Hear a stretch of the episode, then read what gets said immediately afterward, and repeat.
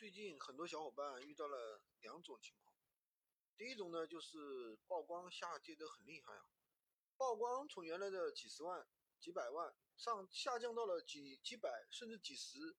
第二种呢就是很多人的闲鱼店铺啊以恶意注册为由被封店了。如果说你有遇到这样的情况的话，一定要听啊，认真的去听。那我今天跟大家讲一下怎么样去避免这些问题以及怎么去解决。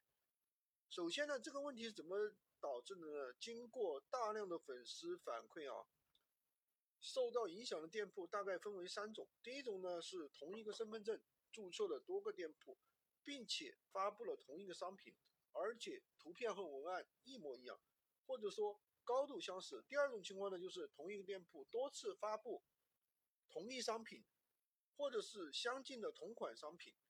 那么最近啊，很多小伙伴喜欢去做垂直的店铺，或者是说同款商品，啊，甚至是同一个产品反复去发。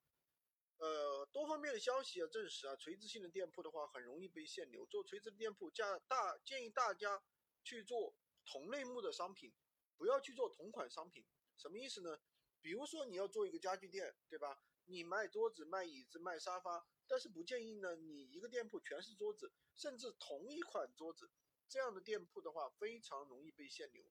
第三种情况呢，就是信息同质化严重的店铺。什么意思呢？这类店铺大部分的文案和图片都是抄别人的，一搜出来一大把，对吧？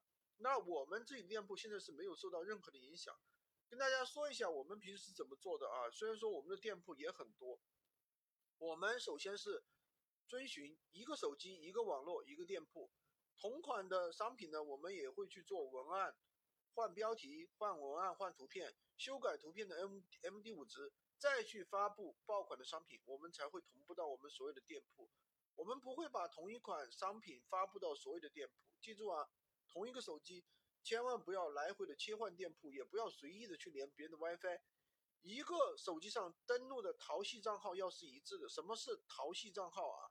比如说淘宝、支付宝啊、闲鱼啊、幺六八八，要是一致的，不。不是说每一次都会被检测到封店，但是呢，如果有一次你的店铺被检测到被封了，给你的损失带来的损失真的是非常巨大的。